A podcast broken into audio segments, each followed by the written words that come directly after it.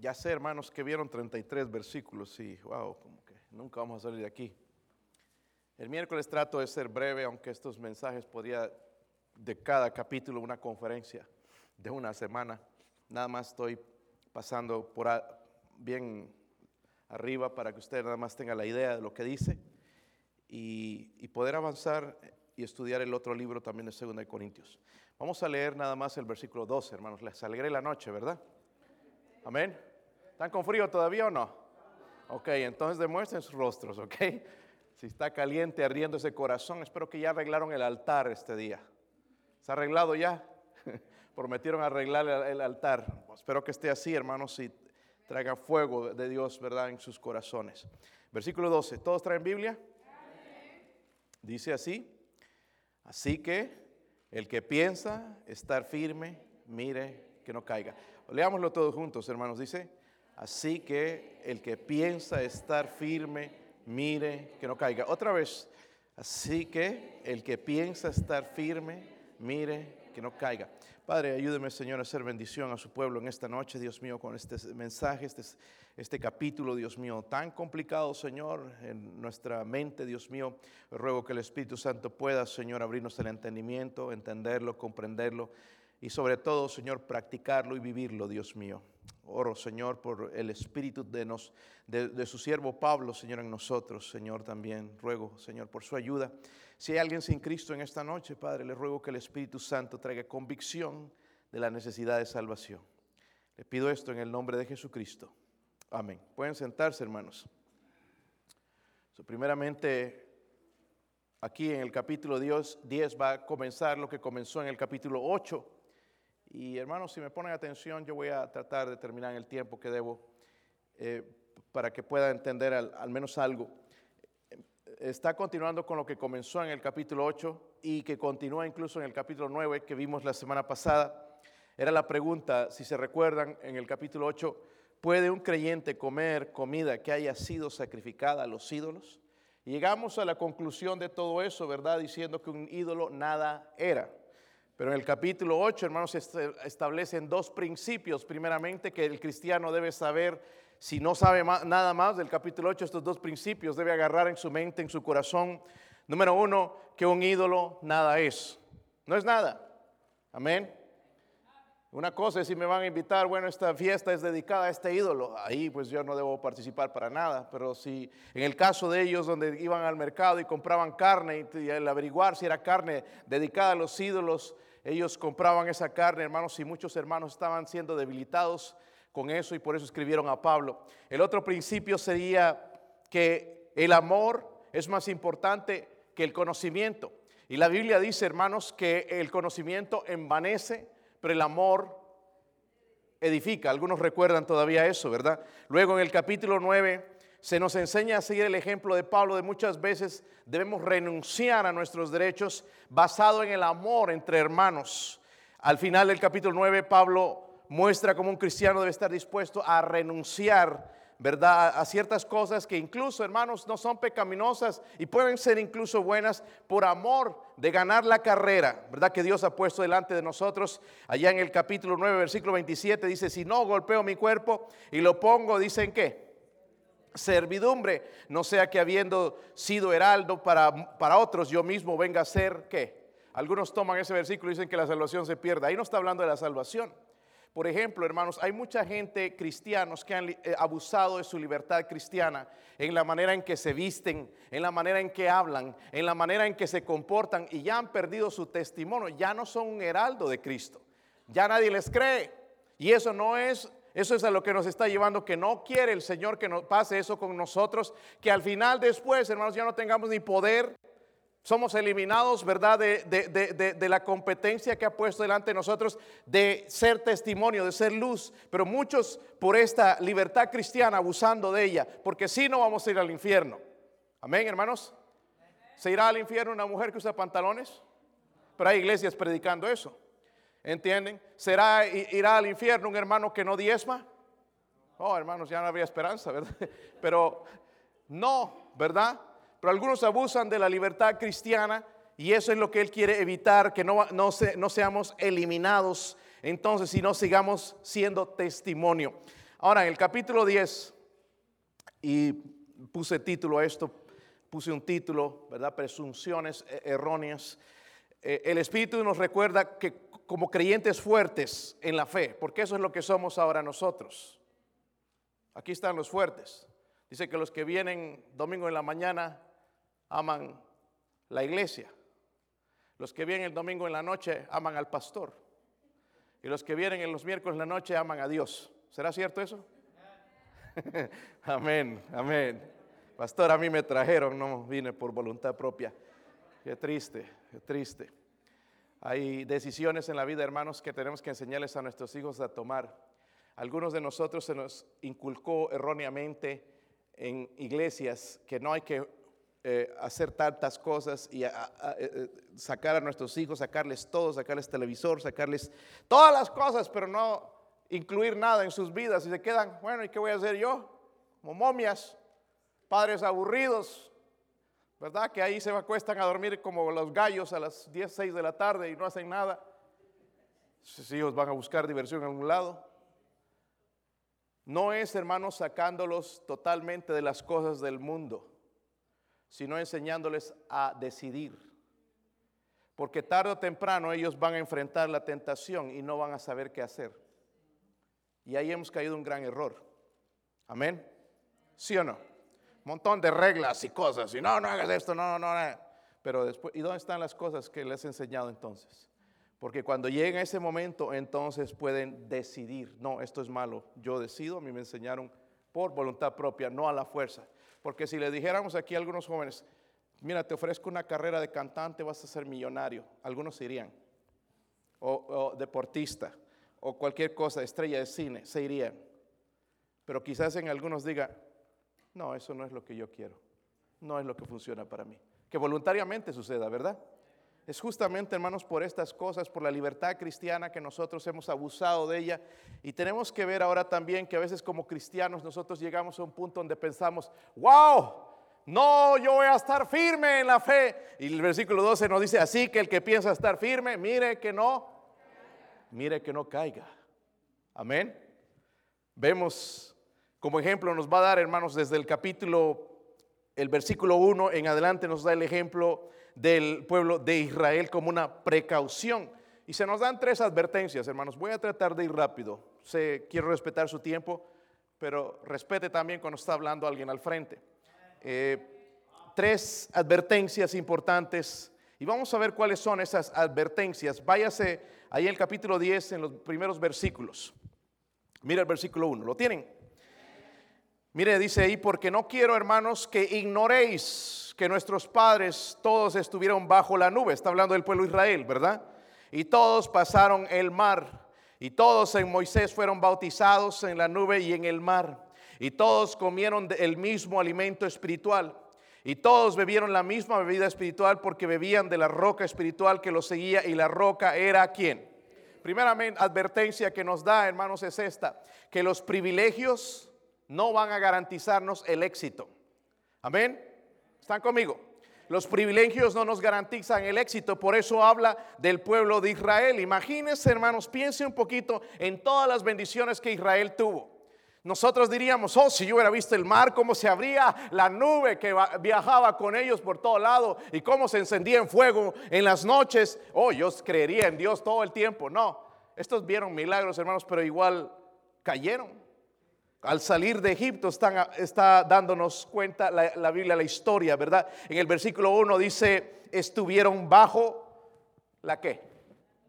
No estuvieron en las nubes como algunos están ahorita. Estuvieron bajo, si esa nube es la que le estoy hablando, es que en el día los protegía del sol. Mire cómo es Dios, ¿verdad? Ahí en el desierto caminando, no en el de Arizona, hermanos, viajando por el desierto los protegía esa nube y en la noche, hermanos, como se pone frío, eran los dos extremos, como el otro día estábamos de 62 grados, el día siguiente estaba 30. Eh, un, cambio brutal, hermanos, en la temperatura. Así era en ese tiempo y en la noche se podían morir del frío, especialmente aquellas madres que habían dado a luz. Pero Dios, hermanos, esa nube la convertía en fuego. Y lo que iba, hermanos, delante de ellos era la gloria de Dios, el Shekinah la gloria de Dios. Amén. Ellos vieron todo eso, hermanos, y, aún así nos va a decir, pasaron también, dice en la Biblia, luego dice, y todos pasaron qué? El, están ahí, hermanos. Están ahí. En el versículo 1 estoy, Dios pasaron el mar. No solo demostró Dios su amor, hermanos, sino también su poder. Y ahí ilustra entonces también el bautismo. Algunos usan el bautismo, hermanos, nada más piensan que cuando habla la Biblia de bautizar es esto. ¿Verdad? O los católicos que piensan es, es, eh, eh, eh, echarle unas gotitas en la cabeza. A veces la Biblia habla, hermanos, de identificarse. En este caso no habla de sumergir, sino que se identificaron con Moisés, tanto como pasar por el agua. Nosotros, como habla Romanos 6, por ejemplo, hermanos, no está hablando del bautismo que practicamos después de seguir a Cristo, sino el bautismo como identificación con Cristo en su muerte, sepultura y luego resurrección, dice, para una vida nueva. Amén. Luego dice también el versículo 3, y todos, esta palabra no me gusta mencionar en la iglesia porque les da hambre, ¿verdad? Todos comieron, dice el mismo que era el maná del cielo, ¿recuerdan eso? Que descendía y tenían que ir a recoger el maná y se quejaron, ah, otra vez maná, y se quejaron del maná, que querían carne, querían eh, chorizos, querían, eh, y Dios les envió codornices y se enfermaron. Pero el, maná, hermanos, era alimento perfecto porque les daba las fuerzas, las energías para vivir en el desierto sin enfermarse. Pero se quejaron de la comida de Dios, ¿verdad? Y sabemos la historia de lo que pasó luego en el versículo 4. Dice, y todos bebieron la misma bebida espiritual porque bebían de la roca espiritual que los seguía y la roca era, la roca era Cristo, no era Pedro. La roca era Cristo, ¿verdad? Y de ahí tocaban la roca y vertía agua y bebía el pueblo y se saciaban, saciaban su sed. En otras palabras, hermanos, Cristo estaba presente cuando Israel iba por el desierto, amén iba por el, desierto. Y vieron todas estas cosas, hermanos, lo que sucedió, eh, eh, la nube, el mar abierto que pasaron en seco, comieron eso que era milagrosamente, podían comer nada más, buscar los seis días, pero ya el último día, no, el día de reposo, no podían, tenían que guardarlo. Si lo guardaban más días se podría y se agusanaba, pero Dios otra vez proveía y diría, wow, no, con esto yo sirvo a Dios para siempre, pero no, hermanos, el pueblo de Israel también cayó miserablemente. Amén. El problema era exceso de confianza. Algunos quizás podemos decir, no, yo nunca voy a caer. Yo nunca cometería ese pecado. Hermanos, el que se crea firme, mire que no. Todos, hermanos, podemos caer aún en el peor pecado. Podemos matar a alguien. ¿Sí o no? A veces da ganas de matar gente que maneja como loco en la calle. ¿Verdad? Da ganas de sacarlo del carro, unas dos o tres cachetadas y si te insulta, darle otro y ahí se arma la, la gorda, ¿verdad? Hay una pelea. Podríamos, hermanos, llegar a cometer adulterio, cualquiera de estos pecados, podríamos eh, eh, hacer cualquier cosa en contra de nuestro Dios. Um, y la Biblia nos pone como ejemplo entonces a Israel. Debemos cuidarnos nosotros. Si ellos lo hicieron, hermanos, que vieron todas estas cosas, nosotros podemos hacerlo también. Amén. Nosotros también podemos hacerlo. El, hermano, escúchame bien, el hecho de que usted está en la iglesia, todos los servicios, no significa que un año vas a estar en la iglesia. Yo recuerdo hermanos que estaban aquí tan firmes y ahora ya no están. Ya creen nada más que es domingo, estilo misa. Volvieron al estilo antiguo, ¿verdad? Ya de nada más un, demasiada exageración, ya es fanatismo suficiente esto. Le doy al pastor ya un día, pero no me tienes que dar a mí nada, es para Dios. Amén. El hecho de que leas la Biblia, de que estés en oración, no significa que vas a seguir en la oración en un año. Algunos ya no oran. El hecho de que vienes a ganar almas no significa que en un año vas a estar ganando almas. So, no, lo que quiero decir, hermanos, y lo que Dios nos lleva es que los privilegios que Dios nos, nos, nos ha dado, hermanos, no nos lleva al éxito. Amén. No por eso, hermanos, vamos a terminar triunfantes y decir, no, yo nunca no el que se crea firme, la Biblia dice, mire que no caiga. Amén, ¿están conmigo? So, esa es la primera exhortación, los privilegios no garantizan el éxito. Y hemos visto cosas grandes, hermanos. Amén. Yo recuerdo aquí, hermanos, que me han pedido oración por sus familiares que estaban bien enfermos, a punto de morirse. Y yo allá yendo al Señor tempranito en la mañana a buscar al Señor su rostro y orar por estas personas y se han sanado. Pero ya no los veo en la iglesia. Señor, ¿se recuerda cuando se enfermó su papá, su mamá? Tal vez eso lo traiga a la iglesia otra vez. Porque hay hermanos así. Buscan a Dios, hermanos, cuando necesitan, buscan al pastor cuando necesitan. ¿Por qué no buscar, hermanos, al Dios siempre? Amén. En todo momento, en todo tiempo. Otra advertencia que se le hace a los cristianos, hermanos, ilustrando a Israel con todos estos milagros que vieron, es, es esto. Miren el versículo 5. ¿Lo tienen?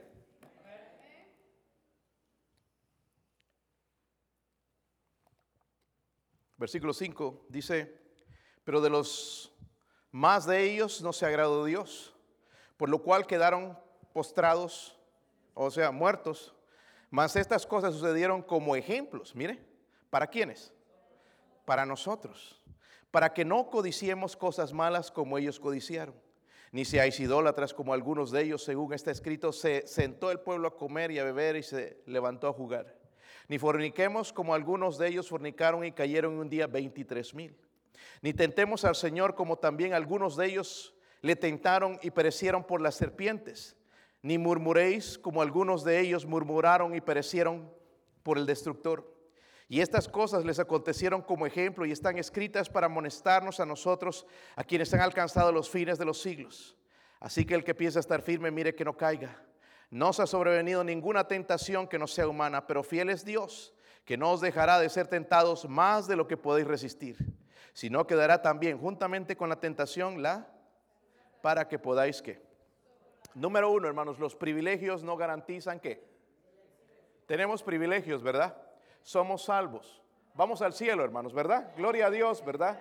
Deberíamos adorarle cada día porque vamos al cielo. Yo no me olvidé hoy de darle gracias a mi Dios por salvarme.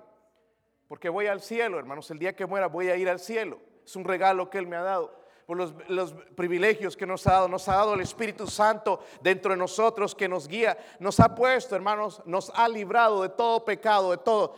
Él ha pagado por los pecados pasados, presentes y futuros. Nos ha librado de todo el juicio.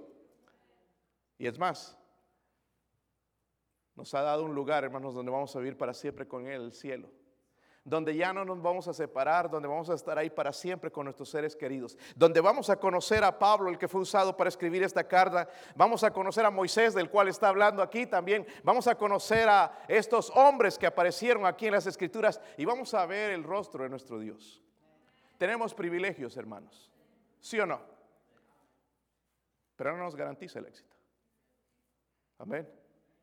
Y Dios nos está advirtiendo de eso. Luego, la otra advertencia es esta. Los buenos comienzos no garantizan buenos finales. ¿Está de acuerdo con eso? El pueblo vio estoy hablando de Israel personalmente, los milagros de Dios, pero sin embargo cuando fueron tentados en el desierto ya pecaron deliberadamente, cayeron en pecado, desobedecieron a Dios. Solamente dos hombres, hermanos de esa generación adulta, pudo, que salió de Egipto, pudo, entrar a la tierra prometida, Josué y Caleb, nada más, los demás quedaron postrados, dice, en, el desierto. Quizá usted dice, ¿qué tiene que ver con eso conmigo, pastor? Pues miren el versículo 6 lo que dice, mas estas cosas sucedieron como ¿Para quiénes?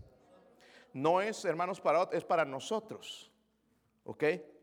Para que no codiciemos cosas malas como ellos. ¿Hemos codiciado cosas malas? Bueno, estas cosas se escribieron como ejemplo. Amén. Dios nos está advirtiendo personalmente a nosotros también. Versículos 7 y 8 nos que leímos, hermanos, dice, no seáis idólatras. ¿Verdad? En el 8 dice, no forniquemos. Amén. Como algunos de ellos fornicaron y cayeron en un día, dice 20, hermanos, Dios puede juzgar. Amén. Cuando Él quiere.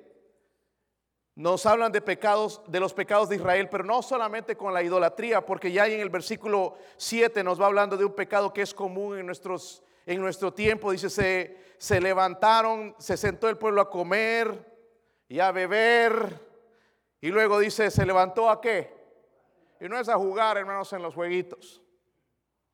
Estaríamos pensando eso, ¿verdad? En el teléfono. Jugar es la palabra hebrea, hermanos, que habla de juego sexual. Y entraron y se metieron en eso y con otras naciones incluso, entonces Dios los tuvo que castigar. Y lo que Dios le está diciendo, hermanos, si le sucedió al pueblo de Israel, que vieron a Dios, que vieron la gloria de Dios caminar con ellos, les puede suceder a ustedes.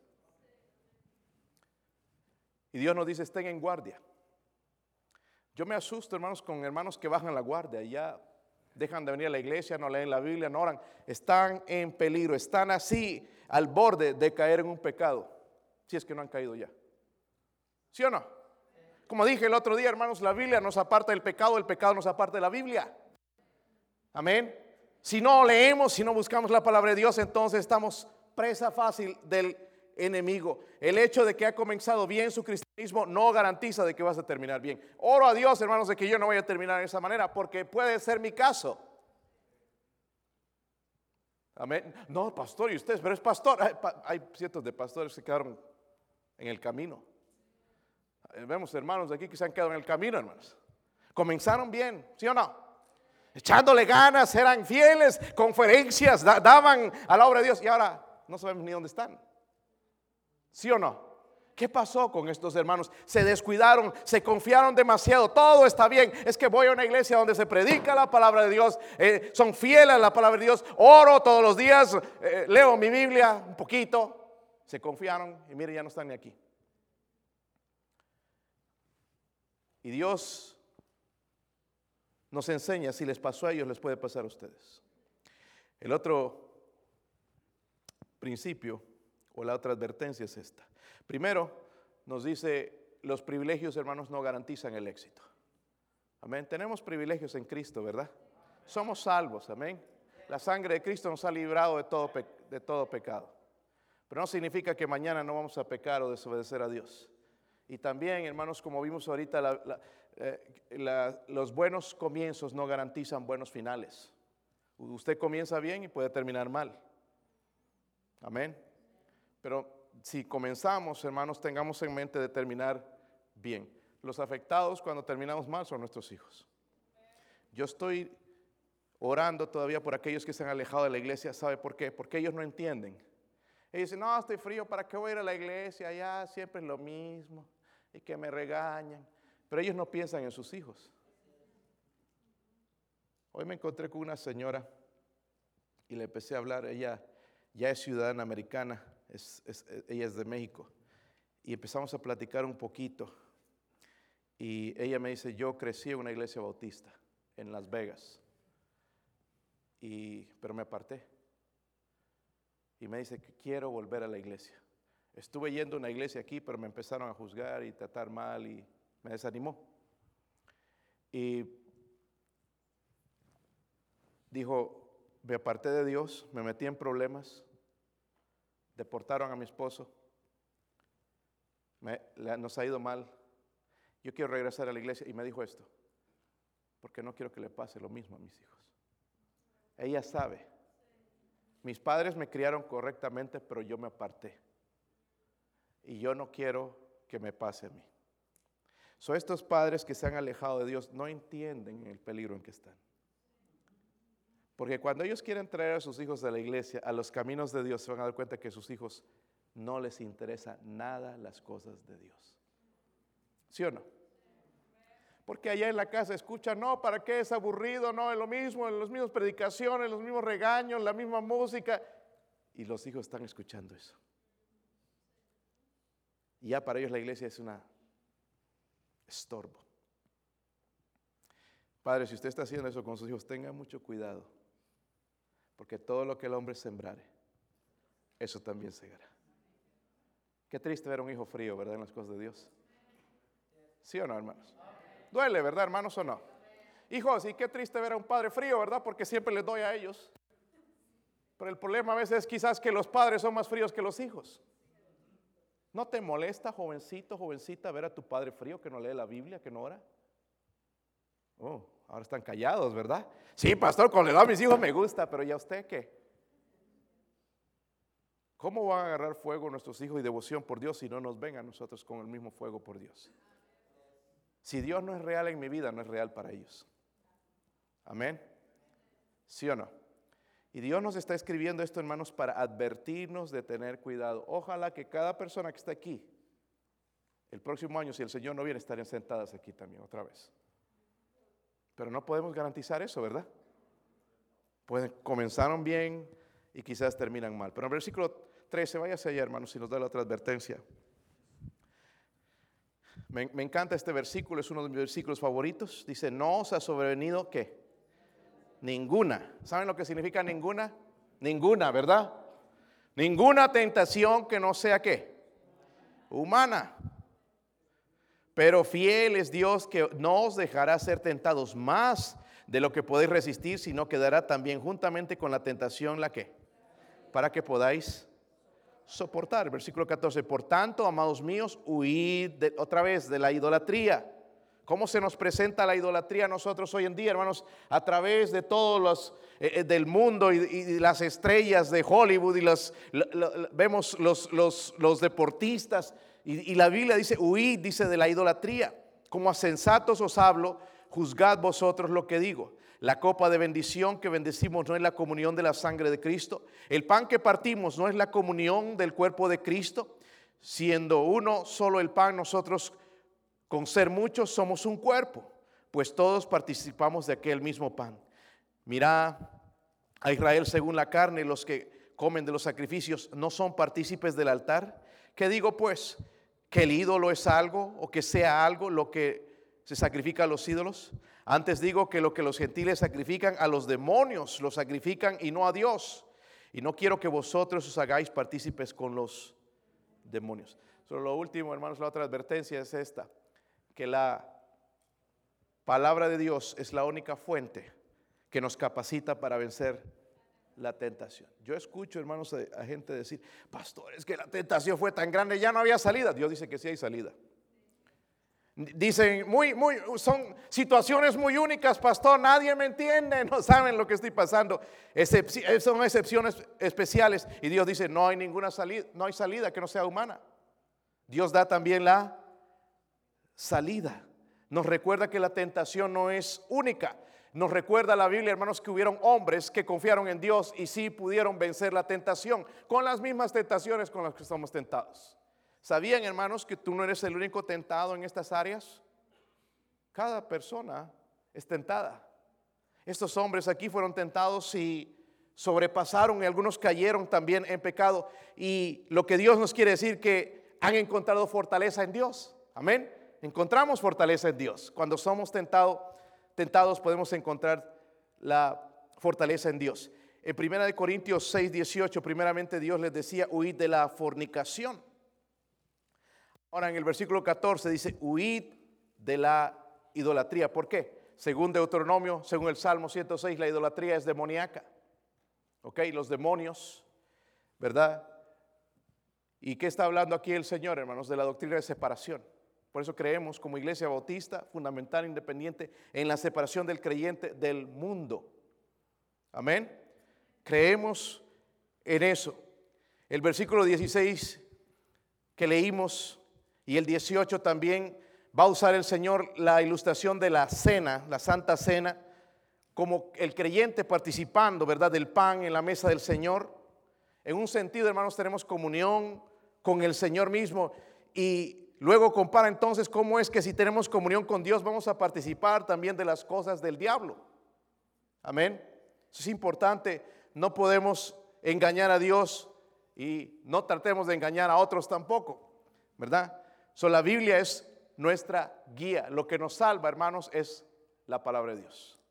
Estaba leyendo la historia hoy de un soldado allá en Bolivia. Al final sacaron a, a este hombre comunista y se lo llevaron a México, hermanos, allá pobres mexicanos. Eh, lo sacaron de allá y se lo llevaron a México, allá está escondido. Pero estaba escuchando el testimonio de un, policía que salió a defender y vino los grupos que apoyan a él y le dispararon. Y él tenía su chaleco antibalas, pero los pobres, no sé qué chaleco antibalas será, hechos de tela, no sé qué serán, pero no aguantó la bala y pasó. Entonces este hombre, lo que tenía dentro de su bolsillo, era un Nuevo Testamento de los Gedeones, justo de esos que les regalé a algunos hermanos. ¿Los han visto esos zulitos? Se lo había puesto aquí, hermanos, en su bolsillo. Y esa, ese, ese Nuevo Testamento, la palabra de Dios, salvó su vida. Y él decía, la Biblia salvó mi vida. La Biblia es el único, hermanos, que nos puede salvar la vida. No en ese sentido y te llenes de Biblias para que no te disparen, sino en meterlo en la cabeza, hermanos. Amén. La, palabra de Dios es nuestra esperanza, es preciosa, es nuestra libertad, es lo que nos va a ayudar a nosotros a sobresalir, a ir adelante, a vencer la tentación. Y es lo que Él nos está tratando de decir entonces también. Es nuestra guía. Amén. Otra cosa que debemos saber, hermanos, de nuestra libertad cristiana es que debe estar equilibrada con la responsabilidad. Y aquí se muestra la madurez de los hermanos. Yo estoy entrenando a mis hijos, hermanos. No sé si usted está entrenando a los suyos. Los hijos, hermanos, no podemos cambiar nosotros su corazón, ¿sabían? ¿Sí o no? Su voluntad es mal. Eh, y somos así nosotros, hermanos, como seres humanos. Pero podemos, ¿sabe qué? Entrenarlos. ¿Sí o no? Podemos entrenarlos, ¿verdad? Nada más mírenlos alrededor. Ahí se ve el entrenamiento de un padre. Si los está entrenando o no. Y no estoy hablando de regañar y regañar, sino entrenar. Ahí después lugar para la disciplina. No estoy hablando de disciplina, sino de entrenar. ¿Cómo entrena usted a sus hijos? Yo voy a hablar de eso pronto, hermanos, porque es, es un tema importante. ¿Cómo entrenarlos? Amén. ¿Cómo les enseñamos? Porque ahí están la bendición y la maldición. ¿Cómo les entrenamos para ir por la bendición? Porque si no les entrenamos, hermanos, créame, van a ir por este lado. La maldición es el más fácil. No hay nada que hacer, es cool aquí, toda la gente va por aquí, los deportistas, oh, la fama, los famosos, los ricos, la gente cool, se va por aquí. Pero por aquí los aburridos. Pues, yo no, espero, espero que no vean el cristianismo así los jóvenes, hermanos. Por eso yo quiero que los padres agarren fuego y sean gente, hermanos, divertida. ¿Se ríen ustedes, papás, alguna vez? en casa, porque por eso era que los hijos no se ríen. O también, por eso tiene hijito momiecita también. Eh, porque no se ríen. Disfrute la vida, hermano, enséñale a disfrutar. Eso es parte del entrenamiento, por eso no se ríen. Por eso nos han enseñado nuestros padres, hermanos, que nada más para llegas a una fiesta, ya te emborrachas y ahí sí hay alegría. Música y ambiente, y porque nos entrenaron mal. Aquí podemos alegrarnos, gozarnos, divertirnos, alegrarnos. Estamos entre hermanos que van al cielo, amén. Vamos, estamos entre hermanos que van a ir a predicar el Evangelio un día, nos van a contar cosas emocionantes por las que han pasado y muertos. Contamos cosas lindas que el Señor hace en nuestras vidas, de sanarnos, de sacarnos de problemas, de proveernos. Somos la gente más que tiene más razones para ser gozosos, hermanos. ¿Se sabe cuál es el problema? No les entrenamos. ¿Sí o no? Les entrenamos nomás a, una fiesta y hay música. Ah, ya, ahora sí.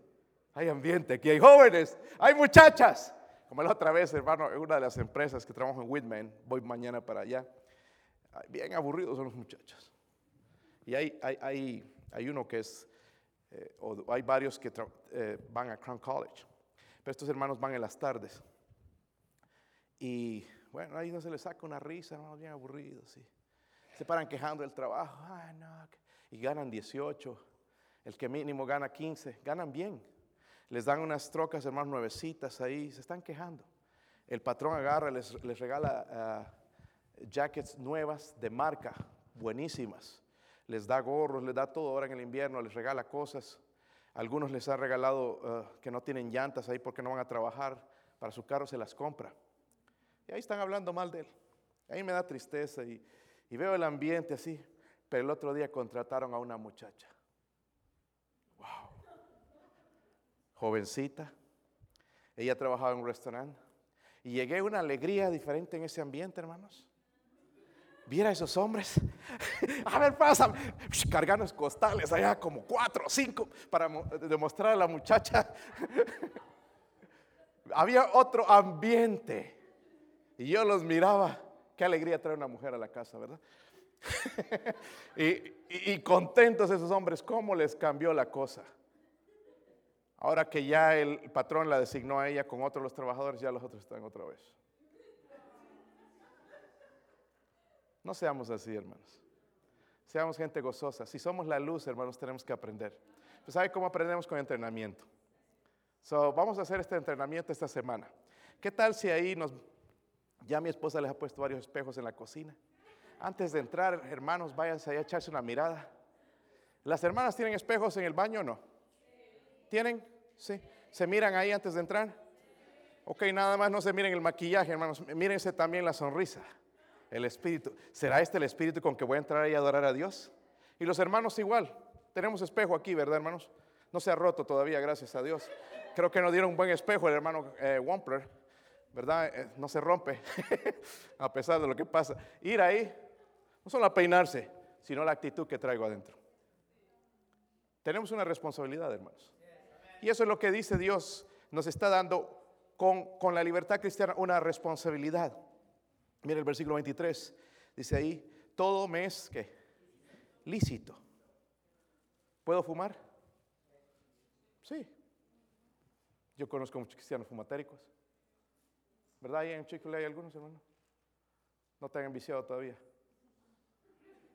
Ayer eh, eh, al hermano Omar lo estaba molestando yo porque estaba así, en el trabajo.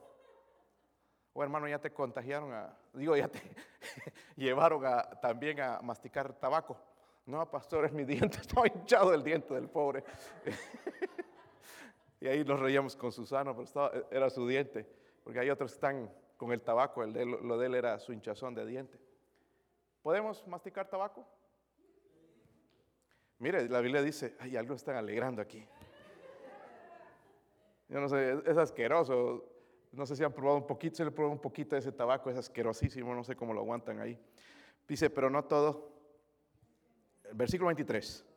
Todo me es lícito, pero no todo. fumar no me conviene. Tatuarme no me conviene. Dice, todo me es lícito, eh, eh, lícito pero no todo edifica. Ninguno busque su propio bien, sino él. Ahí está. Dios está diciendo mucho con eso. La responsabilidad. Somos responsables, hermanos, entonces, de edificar a nuestros hermanos. No seamos egoístas. Ayudémosles a crecer espiritualmente. Ya estamos años en la iglesia, ¿verdad? Ya debemos enseñar, hermanos, ya no que nos estén enseñando es nuestra responsabilidad. Sí somos libres y podríamos hacer lo que nos pega la gana, pero no esa responsabilidad que el Señor nos ha dado de amar a los otros, de edificar a los hermanos de la iglesia, que crezcan espiritualmente, que llenemos el reino de Dios con más gente. Debemos edificar. También dice el versículo 25, de todo lo que se vende en la carnicería, comed sin preguntar nada por motivos de... Igual cuando te vas a comprar los tenis, no preguntas, ¿y esta marca qué significará? ¿verdad? Porque por ahí significa el nombre de un Dios, como Nike. No preguntes, mejor ve y compra y listo, ¿verdad? Dice el versículo 26, porque del Señor es la tierra y su. Si algún incrédulo os invita y queréis ir de todo lo que os ponga delante, comed sin preguntar nada por motivos de conciencia. Mas si alguien os dijere, esto fue sacrificado a los ídolos, no lo comáis por causa de aquel que lo declaró y por motivos de conciencia, porque el Señor es la tierra y la Supongamos, hermanos, que alguien nos invita a comer, son católicos, y vamos a comer y tienen tremenda comida ahí, una carne asada ya con, su salsa y, ah, una ensaladita, pico de gallo, ¿no? pone así. Y, nos dice, cuando estamos comiendo, estamos por entrar, ya babeando del hambre, esto fue dedicado a María. Mm. ¿Lo comerías? Ya te está diciendo.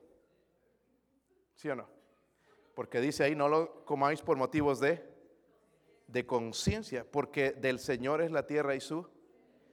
Mejor nos preguntemos entonces, llegamos ahí, vemos los ídolos y le entramos. Si ya nos dicen después ni modo, ya le echamos una oración y no, no ya, ya está santificado. Somos responsables, hermanos, entonces, de edificar primeramente a los hermanos. Miren el versículo 31. Estoy hablando de esa libertad cristiana, es acompañada de responsabilidad. Dígalo conmigo, responsabilidad. Dígalo conmigo, somos responsables, ¿verdad? ¿Sí o no? Si a usted, joven, le regala a su papá un carro, le da las llaves, usted es responsable de ese carro. Le está dando una responsabilidad. ¿Sí o no? A mis hijos les regalé ya los, ellos siempre me pedían las navajitas, sus cuchillitos y, ay, no, se van a cortar los deditos, pues ya es una responsabilidad. ¿verdad? El darles algo así. Es, empieza dándoles responsabilidades con cosas pequeñas y Dios nos da a nosotros responsabilidad con esta libertad cristiana. El versículo 31 nos dice cuál es la otra. Primero, edificar a los hermanos. Si pues coméis o bebéis o hacéis otra cosa, ¿hacer lo que? ¿Te imaginas aquí el hermano Roberto con cigarro? Es para la gloria de Dios. Sí, sí, se nos va a morir antes de cáncer. ¿Cómo le puede dar gloria a Dios con eso? Recordemos entonces, hermano, nuestra responsabilidad es edificar a los hermanos, pero nuestra responsabilidad también es sobre todo glorificar a quién. Yo no le glorifico tatuándome todo el cuerpo. Yo no me glorifico masticando tabaco, drogándome. Yo no le glorifico metiéndome en una fiesta con música del mundo. No le glorifico. Otra responsabilidad, mira el versículo 32, dice ahí, no seáis tropiezo ni a judíos, ni a gentiles, ni a la iglesia un poco de hermenéutica, estudiantes del instituto. Aquí hay una diferencia entre el judío, los gentiles y la iglesia de Dios. En la interpretación de la Biblia tenemos que contar con eso siempre. Versículo 33 dice, como también yo en todas las cosas agrado a todos, no procurando mi propio beneficio, sino el de muchos para que sean que salvos. Tenemos la responsabilidad entonces, hermanos, no solamente de edificar a los hermanos, amén, glorificar a Dios, sino ganar a otros para Cristo. cuando ya tenemos eso en mente, decimos, wow, no, esto es tropiezo a otros, entonces no debo hacer. Si tengo la libertad, todo me es lícito, pero todo me edifica. Tenemos la libertad cristiana, pero no todo edifica. So, hablamos, hermanos, y dijimos los privilegios no garantizan el éxito. Amén. Tenemos privilegios, no van a garantizar de que vamos a estar aquí en la iglesia en un año. Los buenos finales tampoco garantizan buenos finales. Y por último vimos que la palabra de Dios es la única fuente que nos capacita para vencer la tentación. So, tenemos libertad, ¿verdad? ¿Saben quién compró esa libertad? Cristo. Y esa, esa, libertad viene con el conocimiento. Por eso Cristo dijo, y conoceréis la verdad y la verdad os... Para conocer de esa libertad, hermanos, tenemos que conocer primeramente a Cristo. Si usted no conoce a Cristo, usted no entiende ni lo que estoy diciendo. Amén. Tenemos libertad en Cristo. La Biblia dice, todo me es lícito. Pero deberíamos preguntarnos cuando voy a hacer algo dudoso, debería preguntarme, ¿me llevará esto a la libertad o a esclavitud? Prueba un poquito este cigarro, después se me vuelve un vicio, me va a esclavizar. ¿Me conviene esto o es un tropiezo más bien para mí y para otros? Debo preguntarme, ¿me edifica o me derriba? Debo preguntarme, ¿me agrada a mí y glorifica a Dios? Me debo preguntar también, ¿podrán venir más almas a Cristo por esto que hago o no? dice Dios, sí, todo me es lícito, pero no todo me, conviene y no todo edifica. So, debemos, hermanos, estar con eso en nuestra mente y no estar presumidos, recordándonos el Señor, el que está firme, mire que no caiga. ¿Cuántas personas hemos lamentado, hermanos, que están en el mundo? Hace poco nos visitó alguien también apartado. Se apartó del Señor. Eh, su esposa lo dejó. Eh, se vino con su hijo aquí. Era el único que le quedaba. Y ahora resulta que el hijo lo dejó también. Está tan destruido. Pero ¿dónde comenzó todo? en separarse de Dios. Pero él dice, yo estaba en la iglesia, estaba firme, estaba... Y ahora mire dónde está. Ni siquiera en la iglesia. Está perdido. ¿Quién sabe dónde está ahora? Anda de aquí para allá, donde terminará su vida decepcionado de la vida. Todo justamente por eso, tomar esa libertad cristiana como permiso para hacer cualquier cosa.